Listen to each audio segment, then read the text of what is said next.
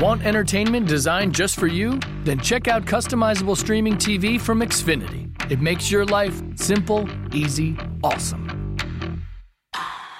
Xfinity gives you customizable streaming TV options. Enjoy the most free shows anywhere on any device, and even access your streaming apps right on your TV with X1. Go to Xfinity.com, call 1 800 Xfinity, or visit a store today to learn more. Restrictions apply.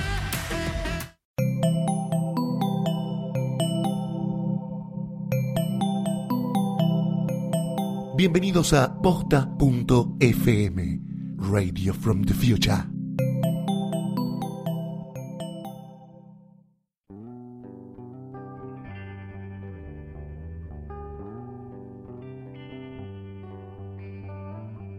A continuación, ponemos el alcohol sobre la mesa, prendemos los micrófonos y nos preparamos para beber.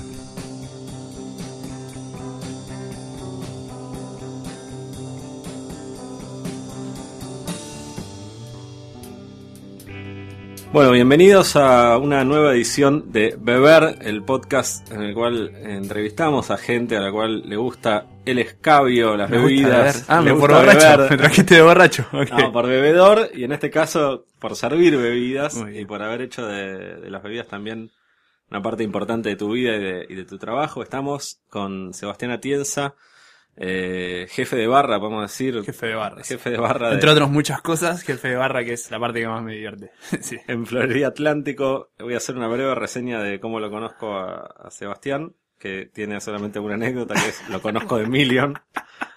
No hay mucho más que eso, chicos, ya está. Hasta Y acá. después nos volvimos a encontrar en, en Florida Atlántico, donde empezó a trabajar cuando el bar abrió de la mano de tanto de Tato De- Giovannoni decí como, que de, sos mi como padrino. de Podés- Julián Díaz. decir que sos mi padrino. Que me ayudaste en todo momento. Me llevaste a la, a la fama. Que me, me hiciste estar acá, mira lo que te digo. Hay gente que me... yo- el padrinazgo es algo que me, me, me, me adosan varias personas, de lo cual uno sos vos y estoy, estoy muy orgulloso.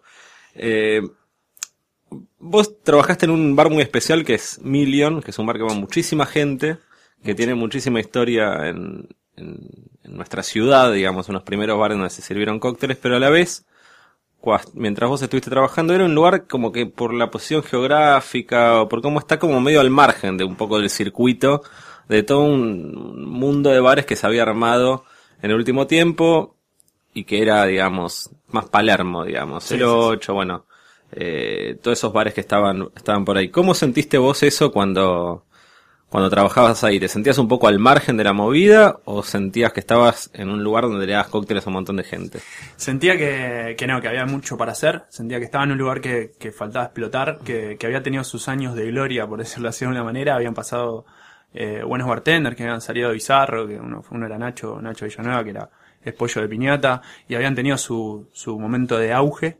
Eh, pero mm, nada, era, era complicada la parada porque había tenido un, un bacho bastante grande el bar y, y sí, estábamos lejos de todo, ¿no? Eh, los dueños siempre le dieron un enfoque distinto, más a la, al restaurante que a otra cosa, no sé nunca bien por qué, no se daban cuenta de que lo que, lo que le dejaba ganancia era la barra un poco, yo los quiero, les mando un beso igual, pero era así, eh, entonces nada, traté igual de enfocarme en lo que, en lo que yo quería hacer, que era, sentía que tenía toda la espalda y todo el marco con esa casa hermosa, de estilo francés, divina, donde llegaban miles de extranjeros y miles de personas, van mucha gente, van 600, 700 personas un viernes, por ejemplo.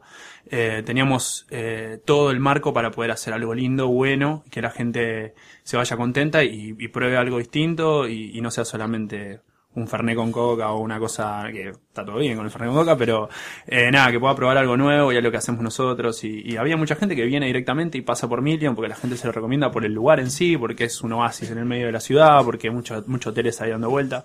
Y poder aprovechar a esa gente que venía por primera vez a Buenos Aires, por ahí era el primer bar donde pisaba, y poder generar una buena impresión para mí fue un desafío y, y creo que lo hizo bastante bien. Entre esas cosas, llamarte a vos, ¿no? Y contarte un poco lo que hacíamos. Fue un laburo igual, no, no fue fácil. No fue que, bueno, empieza a hacer cócteles buenos y la gente habla de boca en boca, se va haciendo. No, la verdad que eh, tomé las riendas del asunto y traté de, de, hacerla, de hacer valer lo que hacíamos nosotros, llamando a periodistas amigos, amigos periodistas, eh, a mostrarles lo que hacemos y, y, y nada, bueno, y ahí pudimos remontar un poco lo que era la coctelería de ese lindo, lindo lugar. Es un lugar que tiene esa, esa masividad. Yo, yo recuerdo eh, que es muy lindo además el lugar. O sea, vos vas, vas ahí, sí trabajé unos meses en la barra de Million.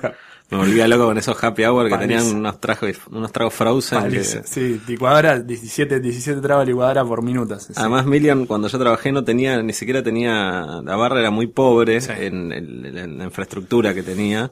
Eh, de hecho, la licuadora estaba en la cocinita de atrás. Sí, había como una barra atrás. atrás, cierto. no tenías bacha para, para, para lavar ahí en la barra. Bueno, el 8 lo cual también era así en una época. El 8 también era así en una época. Todo Los lo- bares antes no, nadie Nada. pensaba en esas cosas. Hoy tener las barras armadas como tienen, es- eso cambió mucho. Pero tenía esto de que como el lugar era tan lindo, era como el típico bar que vas con amigos, llevas una mina, La o, o vas a ver qué onda. Quedas bien. Y después de ahí, por ahí te encontrabas con un cóctel, que es un poco algo que se dio vuelta en los últimos años, donde parece que el objetivo de mucha gente que va a un bar es el cóctel por Sí. toda esta visibilidad que ha tenido. En otro momento era como, bueno, voy a un bar porque está bueno, porque hay algo que, que- que es atractivo en el bar, en el ambiente, en lo que se genera ahí. Si tenés suerte. Y después veo, puedo tomar un cóctel, puedo tomar una cerveza, puedo tomar un vino. es secundario, es secundario. Era Uy. linda la experiencia. Exacto, y hay como un público de, de cóctel que va como el fetiche y va a buscar al bartender también. Sí.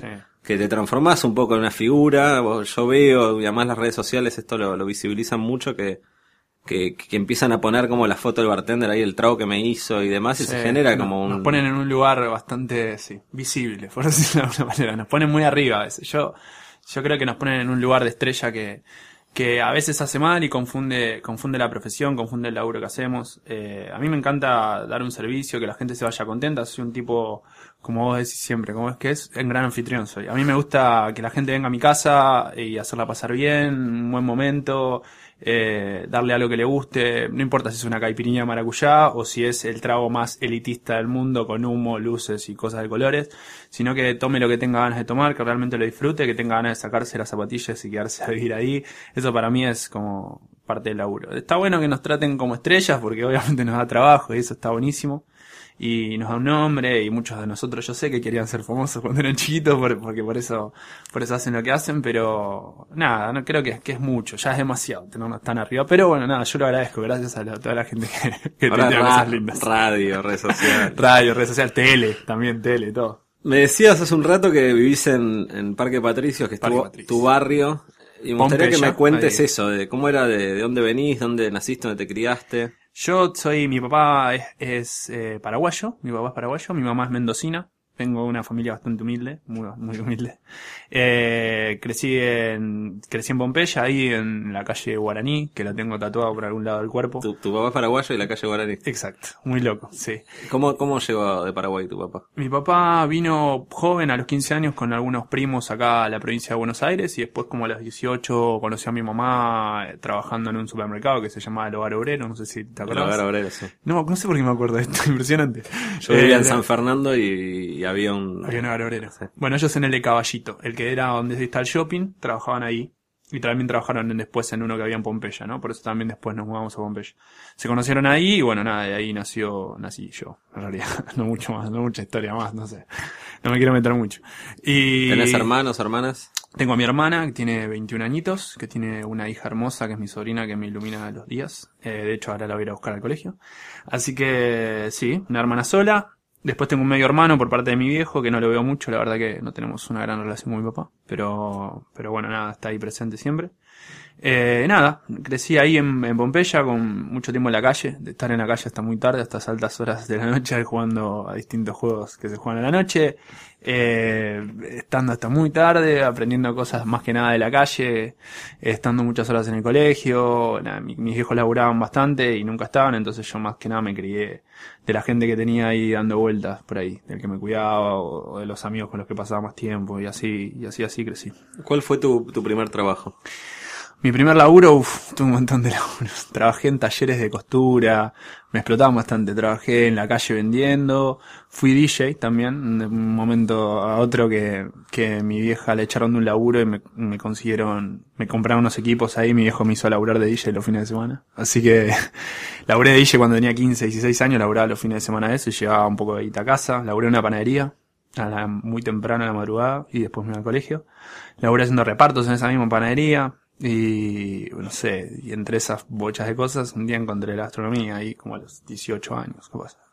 Y después ya empecé con esto y ya no paré. ¿Cómo fue el, el- tu ingreso a la gastronomía? Fue loco, fue loco porque mm, no tenía nada que ver. Eh, mi viejo quería para mí siempre cosas que los viejos quieren para uno que nunca se pueden conseguir, que son imposibles. Entre esas cosas que quería mi viejo, como que sea jugador de fútbol o astronauta, quería que sea médico, así que empecé a estudiar en la UBA, estudié un año, me, me resultaba fácil estudiar, entonces creí que lo iba a poder hacer, pero la situación en mi casa empezó a ser cada vez más difícil. Ya mi hermano un poco más grande, mi viejo cada vez más vago, entonces eh, nada, en casa faltaban muchas cosas y un día sentado haciendo un parcial de química, que era el, de la UBA, ahí en la, en Paseo Colón, donde estaba así, donde había una, ¿cómo se dice? Una sede de la UBA. Eh, me levanto y me voy. Yo, yo no, no estoy para hacer esto. Si estoy acá sentado, en mi casa faltan cosas, entonces, nada, me levanté y fui a Puerto Madero, ahí que está ahí cerquita de Paseo Colón, y fui a ver un tío mío que hacía mucho que no veía.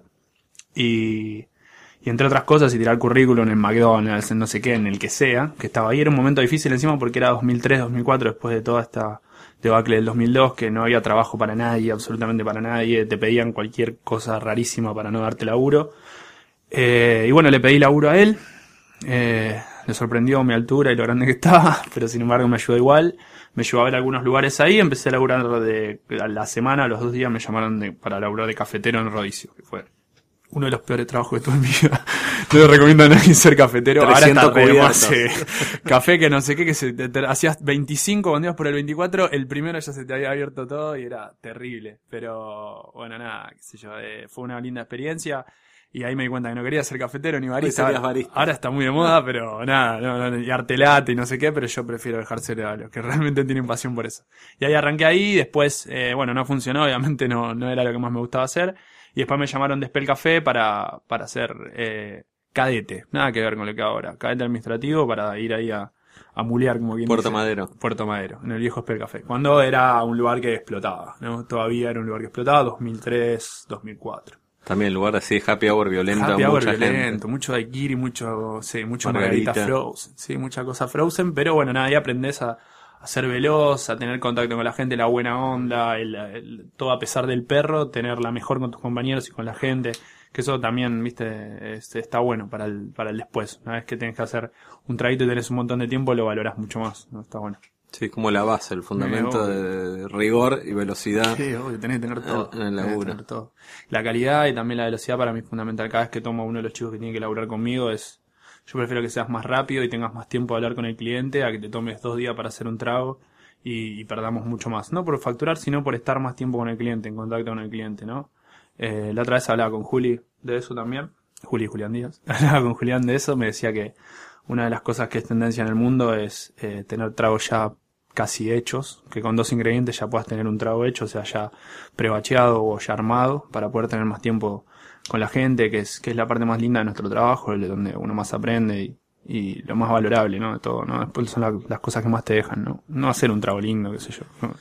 Después de ahí te fuiste seguramente a Million, digo Sí. bien, pero antes de eso me gustaría que hay algo que tiene el trabajo gastronómico en la barra, que es como un, hay un, un contraste muy fuerte entre, digamos, vos que eras un pibe, digamos, de origen humilde, que habías pateado la calle mucho, Tengo un paréntesis en esto. Fui a buscar trabajo con una camisa que me quedaba tipo por acá, que era mi papá, por acá. Cuando digo por acá es por, por donde, por donde por el antebrazo. Por el antebrazo me quedaba, pero me puse un buzo largo arriba, porque no tenía otra camisa. Entonces, bueno, me quedaba por acá, pero igual, nada, la llevé como 3, 4 días, la tenía marrón ya. Es medio asqueroso el dato este de color que estoy dando. La tenía ya medio marrón, pero era aposta la única camisa que tenía. Eh, con mi primer sueldo me compré una camisa y una- un par de zapatillas. o sea, eso, así estábamos. De ahí venimos. De ahí venimos. Y, y, y cuando uno empieza a trabajar en un bar, además en Spell laburaste a principios de los 2000, 2003, 2004. 2003, 2004, 2005, casi cuatro años. Viajé, gracias a Spell también. Fui a México y a Chile a trabajar también con otros Spells y cosas. Por eso, entrar a eso y tener bebidas y, y gente que viene que tiene plata y, y la posibilidad de viajar y estar todo el tiempo enfrente de gente que está en una situación muy distinta a la tuya. Clarísimo, sí. Eh, ¿Cómo era eso? Hay, un, hay alguien, una vez un bartender que vino hace muchos años acá a Buenos Aires, muchos son como 10, dijo, somos, que los el bartender es eh, el aristócrata de la clase obrera. Exacto. Y que tiene que ver no como que es un aristócrata, sino porque está en contacto, digamos, con Sí, gente sí, estás es ahí como en ese, en ese una condición social muy diferente. Sí, hablando de, uy, no sabés lo que me pasó, se me rompió el, el BMW, no sé qué, si yo me tomo dos bondi para ir a trabajar, igual todo bien. Con Chabres también lo hablábamos un poco de esto, también, también un gran bartender de origen humilde, que le pasaba, ¿no? Trabajaba en el hotel y, y tenía gente con mucho dinero que andaba por ahí dando vuelta y le contaba sus historias y uno trata ¿no? de, de, estar a la par con esas historias. Es, Sí, es sí. una situación rara, pero linda igual, linda. De repente vivís en esa fantasía de que te puede llegar a pasar un día, ¿no? Que se te pinche la goma del Cadillac, entonces es una cosa medio extraña. Y vos para ahí se la podés, se la podés arreglar. Eso es también. De ahí pasaste a Million. Sí. eh, Entre otras cosas, en el medio, pero sí, todo lo demás quedó ahí como en el, sí, en el único, un día en bizarro, no sé cómo, hubo muchas cosas en el medio, pero sí, sí. Bien. Pero el lugar así que estuviste después Sí. fue de Million. Sí, nunca me gustó andar mucho así picoteando en los bares. Me gusta quedarme y mantener un objetivo. Million. Llegamos. ¿Cómo te fue? ¿Qué encontraste y qué...? Raro, raro, fue raro. Quería trabajar en Million. En esa época, que son hace seis años atrás, más o menos, 2007, ponele, eh, no, no estaban los bares que están ahora, Nicky Harrison, Victoria, todos estos bares que están de moda, Verne. Todos estos bares que están de moda no estaban, y había pocos bares. Uno era el 8 que estaba ahí, el Danzón, y era difícil entrar porque tenías que tener, eh, una gran espalda, ¿no? Y yo venía a un bar más que nada perrero, esos bares de alquiler de frutillas, no venía de escuela ni, ni nada, no tenía ningún profe famoso, ni, ni nada por el estilo, entonces se me hacía difícil. Fui a tirar currículum en esos lugares y no, no me dieron bola. Unos visionarios, porque no mentira. Eh, no me dieron bola, así que bueno, nada, eh, otro de los lugares donde quería trabajar, que también era un lindo lugar para laburar, por toda la historia que tiene, era Milión. ¿No? Eh, también fui con mi currículum dos, tres veces. Sí, quiero trabajar acá. No, no, no, me decía el encargado que es mi amigo, lo quiero mucho y siempre se lo digo. Eh, me decía, no, no tengo lugar, no tengo lugar, no tengo lugar. Y arranqué laburando ahí solamente dos días por semana. Eh, a la semana tenía tres, a la otra semana cuatro y a los dos meses era jefe de barra de, Flo- de Florida, así de Miriam. Eh, fue también una cosa así de, de remarla y de mostrar laburando que, que se pueden conseguir cosas lindas. Eh, no entré como jefe de barra, eso que quede claro, ¿está bien? Me lo gané. Te lo sí, ganaste, te lo ganaste trabajando. me lo gané. Y volviendo un poco al, al principio y hablando un poco sobre el, el tema que empezamos diciendo, este es- esto se llama beber. Beber, sí. Y si vos llegaste a trabajar en, esto es porque te debe gustar. Sí, me encanta. Y me gustaría que cuentes eso, cómo, qué es lo que te gusta, qué es lo, lo- los recuerdos que tenés de cuando empezaste a tomar algo, eh, y qué fuiste tomando en todo este recorrido. Imagino descubriendo por ahí bebidas que antes no podías tomar cuando empezaste a trabajar en el Sí, bar, obvio. lo que tomás cuando salías a la noche Sí, fuera era- de era hora. cuando era joven también. No, arranqué como todo, ¿no? Creo que la otra vez eh, también hacía, también estaba haciendo una nota o algo y decía, nunca, siempre te agarraste un, un buen dope con, con cosas básicas como el americano este famoso, con el Fernet también, ¿no? Y es como que vas, vas cortando y vas haciendo otras cosas. Y ya una vez entrado en, en laburar en esto, empezás a probar cosas nuevas, ¿no? Yo al principio no tomaba alcohol, hasta lo creo que hasta los 18 años no tomaba alcohol. Era un chico que no tomaba alcohol y ahora lo sirvo en grandes cantidades. eh, y aprendí a tomar, aprendí a agarrarle el gusto a lo que, a todo lo que hay para elegir, ¿no? Que hay una gran paleta de cosas, eh, para probar, entonces nada, ahí me fui haciendo amigo de todo, de todo esto. Que ¿En tu bueno. casa se bebía vino, No, cerveza? Vino, capaz. Vino, poco. Vino poco mi viejo de vez en cuando. Y no, era una cosa muy de mucho, no. Era el termidor clásico ahí. ¿Tu viejo nada que tuviera que ver con, con No, su país de origen? la verdad que no. Eh, gastronómicamente no. Sí de noche, por eso por ahí tengo una gran cultura de noche. Mucha noche mi viejo, y bueno, es el día de hoy que mi viejo sigue pasando música para la colectividad. Ah, sí. Sí, o para este grupo. Es hermoso. DJ. Es DJ fiestas paraguayo. paraguayas. Sí, sí, sí, en grandes boliches paraguayos, ¿no? De, de hecho, yo he hecho alguna barra ya grande para algún boliche de él que después, bueno, ya. ¿Cuáles son, por ejemplo? Eh, había uno en Constitución llamado Burecuyá, otro Sí. se llama Bronco, que está ahí, están todos ahí, son grandes, conocidos. Yo en una época que entrenaba box ponían esas radios en el. Sí, bueno, sí, sí, sí, sí. Bueno, mi viejo ha pasado música en esas radios, por ejemplo. O en alguna vez o sea, habrás escuchado el, eh, ahí que lo presentaban como los DJs. ¿Y o- cómo se presenta el nombre de Oscar DJ se llama. Oscar DJ? Sí, sí. Raro que estemos hablando de mi viejo, no me, me- me resulta muy extraño. Pero bueno, dale, sigamos, sigamos. No pago terapia, pues chicos. Bueno, y llegaste a, a, a Florería. ¿Qué significó Florería para vos? Eh, bueno, vos lo sabes bien, ¿no? Te fui a preguntar a vos qué te parecía este cambio. Fue raro, fue raro dejar Million, que era mi casa, nunca mejor dicho mi casa, porque es una casa enorme y hermosa, donde hay una familia hermosa que me cuidó, que son los dueños desde el principio. Fue difícil irme de ahí a, a un desafío enorme que era reemplazar al monstruo de Tato Giovannoni, eh, que sabíamos que se iba a ir antes de que yo vaya, que ese era el punto de ir. Y fue un cambio enorme en mi vida. Eh, es el día de hoy que todavía no caigo con todas las cosas buenas que me están pasando. Eh, y me genera mucha felicidad poder haberme hecho cargo de, eso y poder haber superado ese, ese objetivo. ¿no? Porque no fue un obstáculo, nunca fue un obstáculo realmente. Fue un objetivo que tenía, tenía ahí y, y quería, quería poder lograrlo. ¿no? Bueno, lo lindo también fue quedar en el, en el 50 también ahora, que bueno, fue una emoción muy grande. Realmente me puse a llorar mucho, mucho, mucho. Sí. Sí, sí, sí porque para mí era como un, como un ¡Toma! Pero algo respecto a tu vida, a lo, a lo que te, a, a, todo este recorrido todo, que sí, tuviste. creo que sí. Que tiene que ver un poco con todo, ¿no? Con todo, desde que me pasó que, que, que pude estar en los medios y empezar a, a aparecer en distintos lados, que uno siempre quiere mostrarle a todo su grupo con el que creció que lo que está haciendo está bueno, ¿no? Como que no, no, no solamente ser médico puede ser importante o, o ser abogado es algo respetado, sino que eh, hay gente que con otras cosas puede hacer feliz a un montón de gente y ayudarla en momentos donde, donde lo necesita y para mí fue eso, fue como, creo que fue ese desahogo de decir, loco, llegué, ¿entendés? Ya está, es que más quiero, es como un Martín Fierro, no, no puedo ganar más nada que esto, sea, eh, y no tiene que ver con plata, tiene que ver con otras cosas que llenan mucho más. ¿Sentís que esto es lo que querés hacer? Digo, estar en este mundo, esta industria, digo, del, del lugar, digo, tener un bar, estar en una barra o demás, ¿es lo que realmente te gusta, que encontraste de tu lugar? Sí, creo que es mi, es mi mar, ¿no? Nunca mejor dicho en florería. Creo que es mi mar y que me siento contento con lo que hago, creo que me sale natura- naturalmente cualquier cosa que, que se me vaya presentando.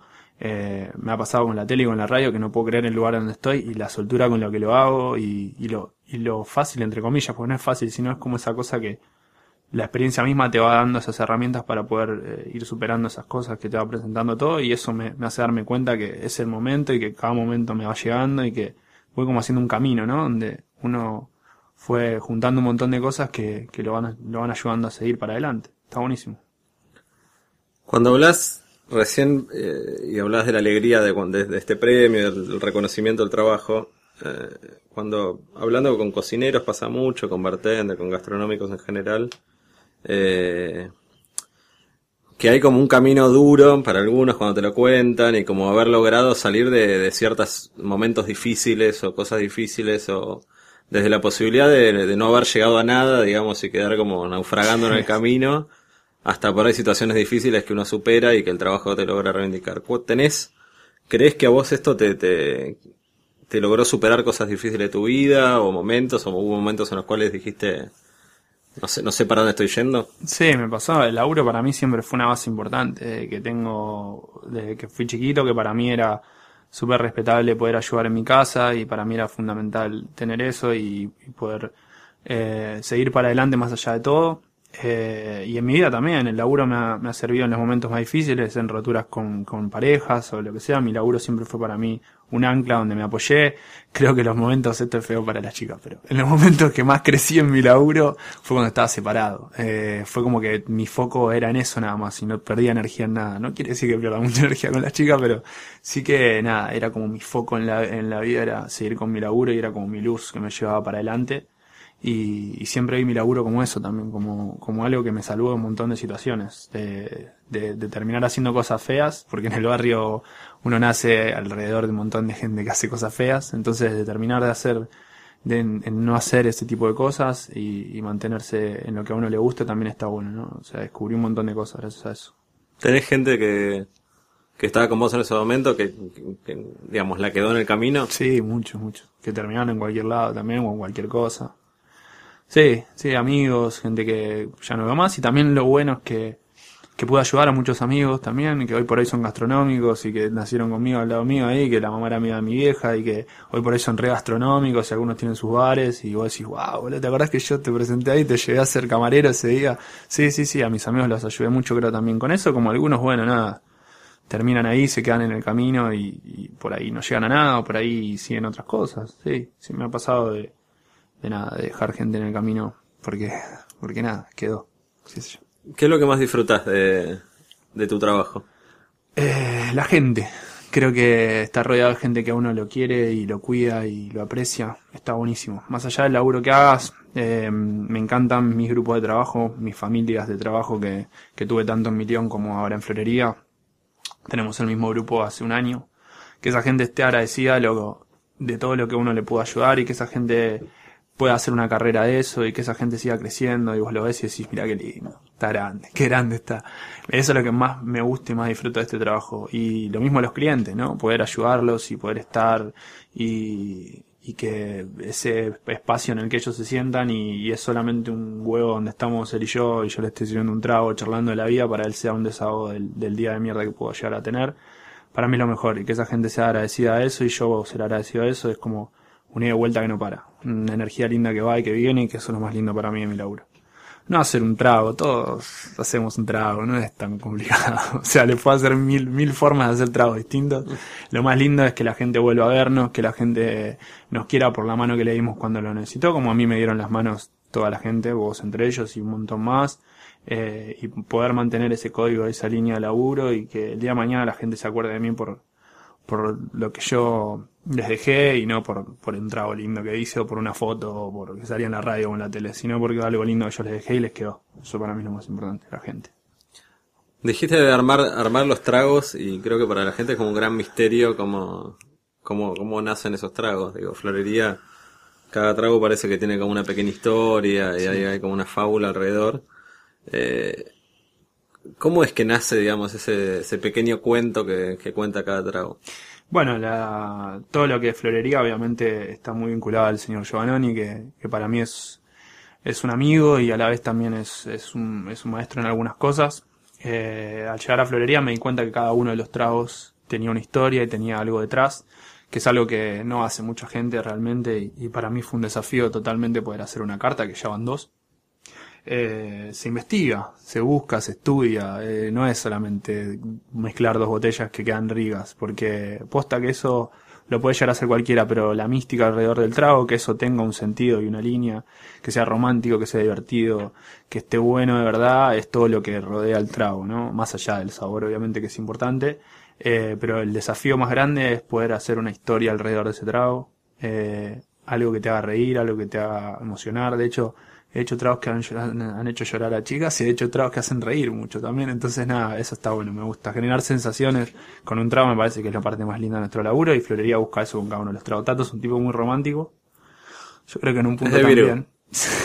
bueno, pues también soy un tipo muy romántico. Y yo creo que en un punto también. O me acomodo, qué sé yo. ¿Cómo es eso que hubo alguien que lloró sí, terrible. Y de hecho, hoy por hoy eh, estamos muy juntos, por decirlo de alguna manera. Eh, sí, hice un trago para mis abuelos, como Tato hizo el Balestrini para sus abuelos, que es el, el Negroni que hizo para, para Campari. Yo hice un trago para mis abuelos. Eh, yo cuando era chiquito mi vieja posta laburaba mucho, mis viejos estaban separados en una época, después se volvieron a juntar.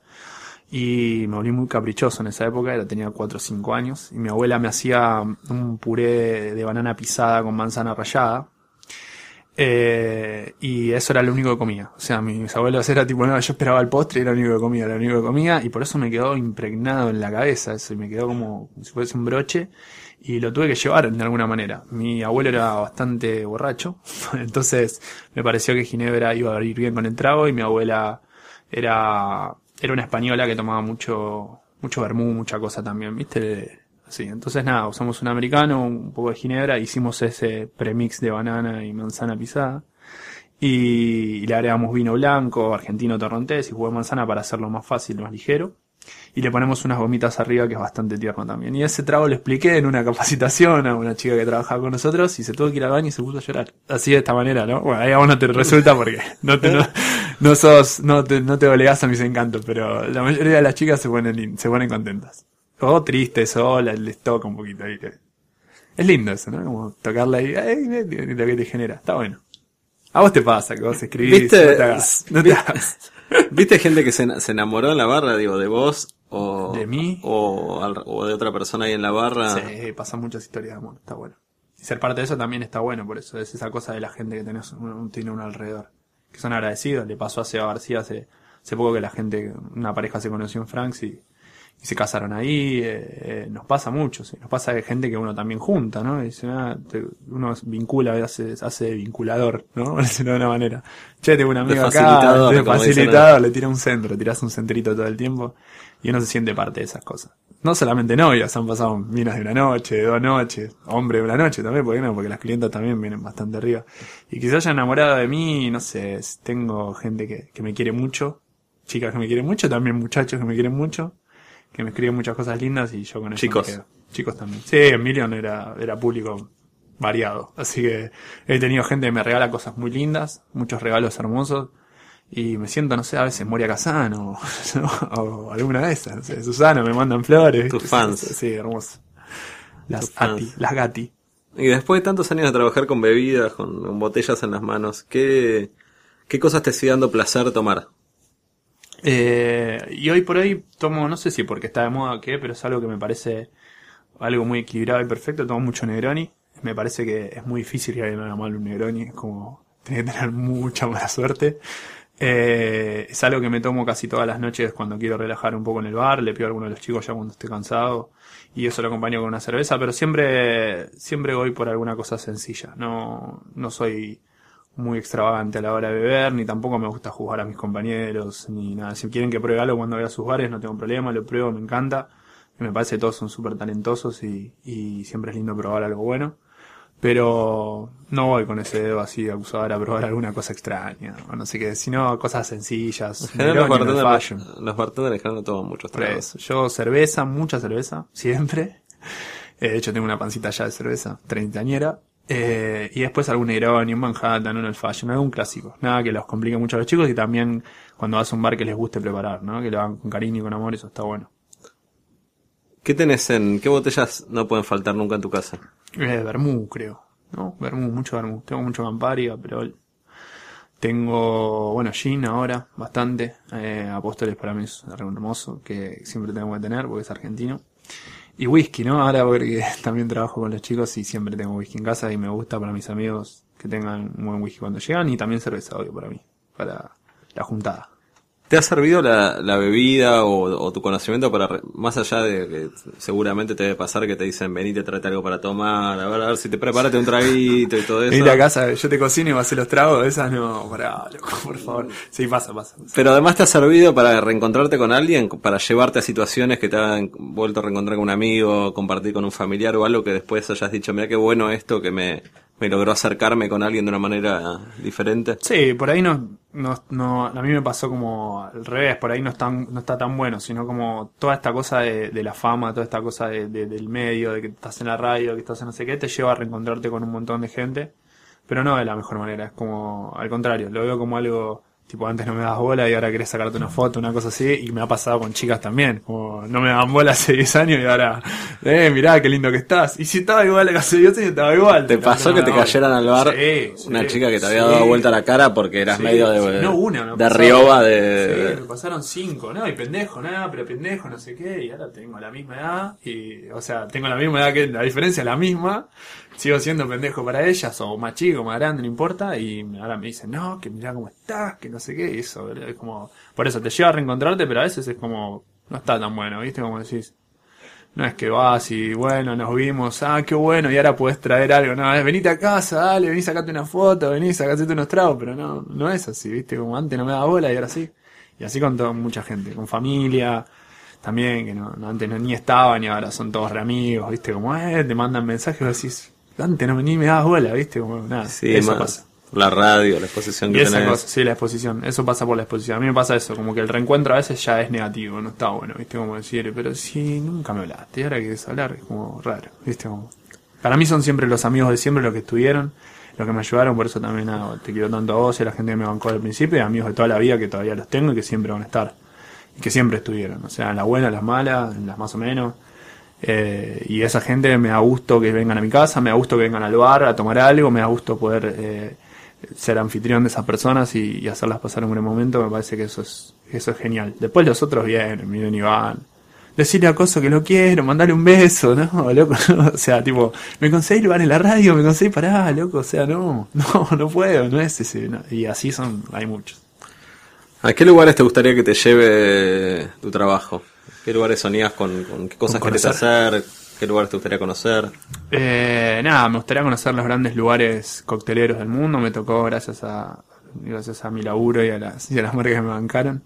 Eh, conocer Dublín y conocer Londres, que para mí fue increíble. Jameson, podemos decirlo. Jameson, Jameson, que son, no, gracias, los, los quiero. Gran, gran- rico whisky. además. Rico whisky.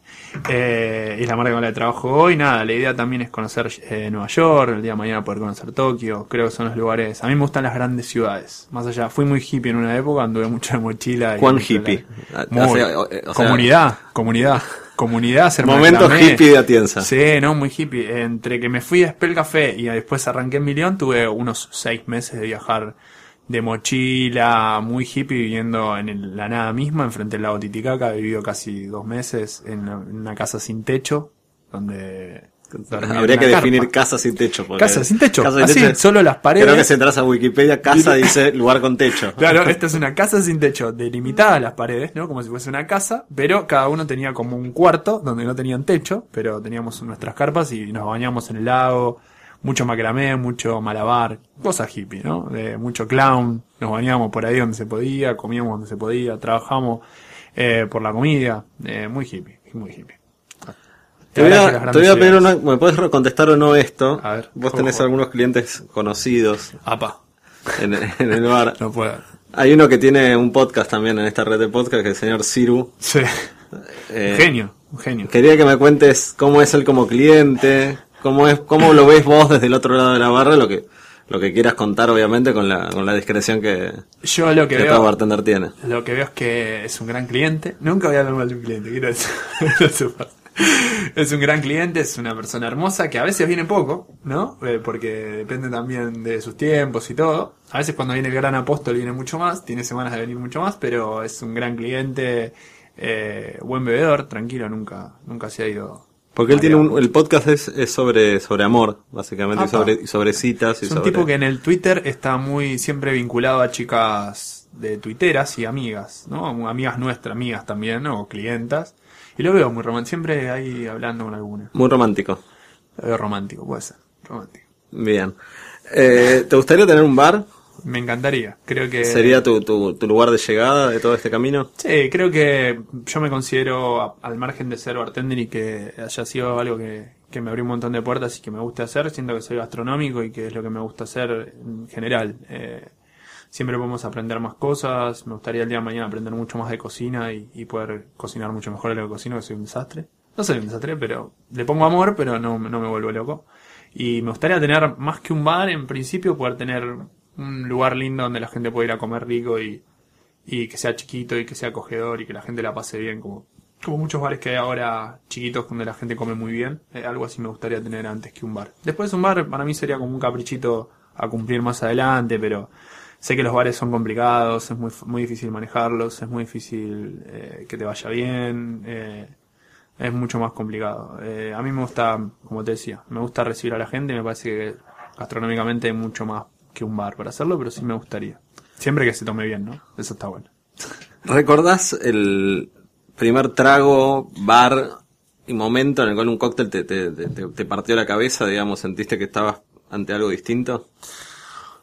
Eh, raro, ra- es buena pregunta. Pero no, me pasó muy grande en realidad, creo. No, no me había pasado, me pasaba como que sentía que todos hacíamos un poco lo mismo, hasta que me tocó viajar y, y probar cosas afuera, creo.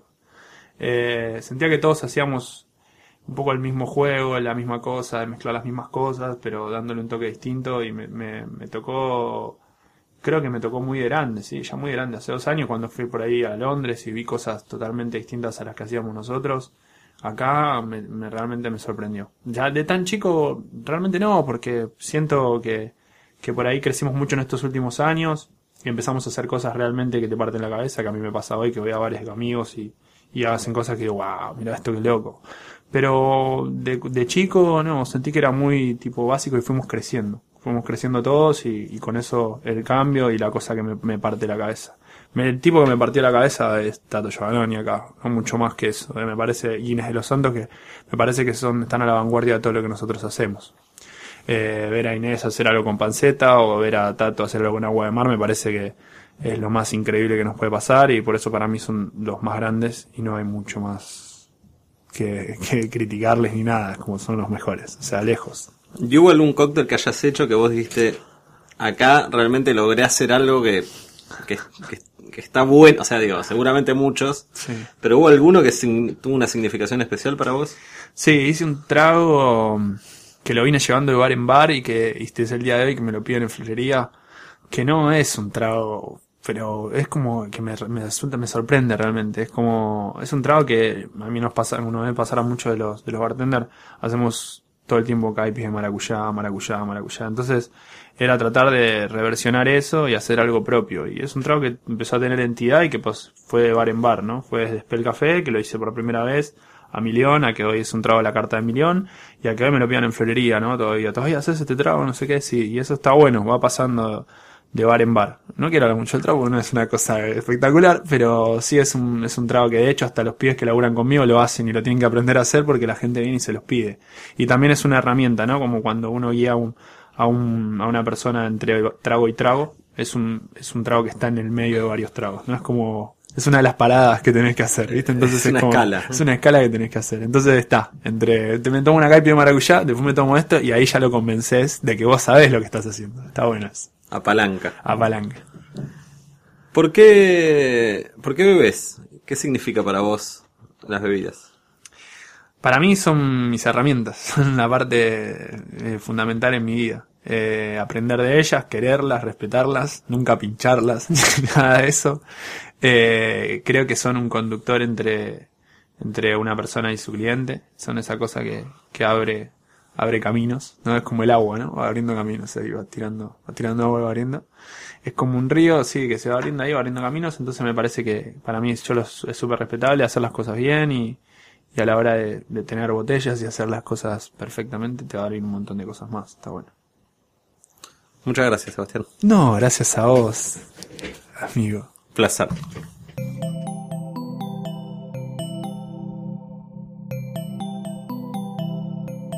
Sigan pegados a posta.fm, radio para escuchar como quieran y donde quieran. Posta.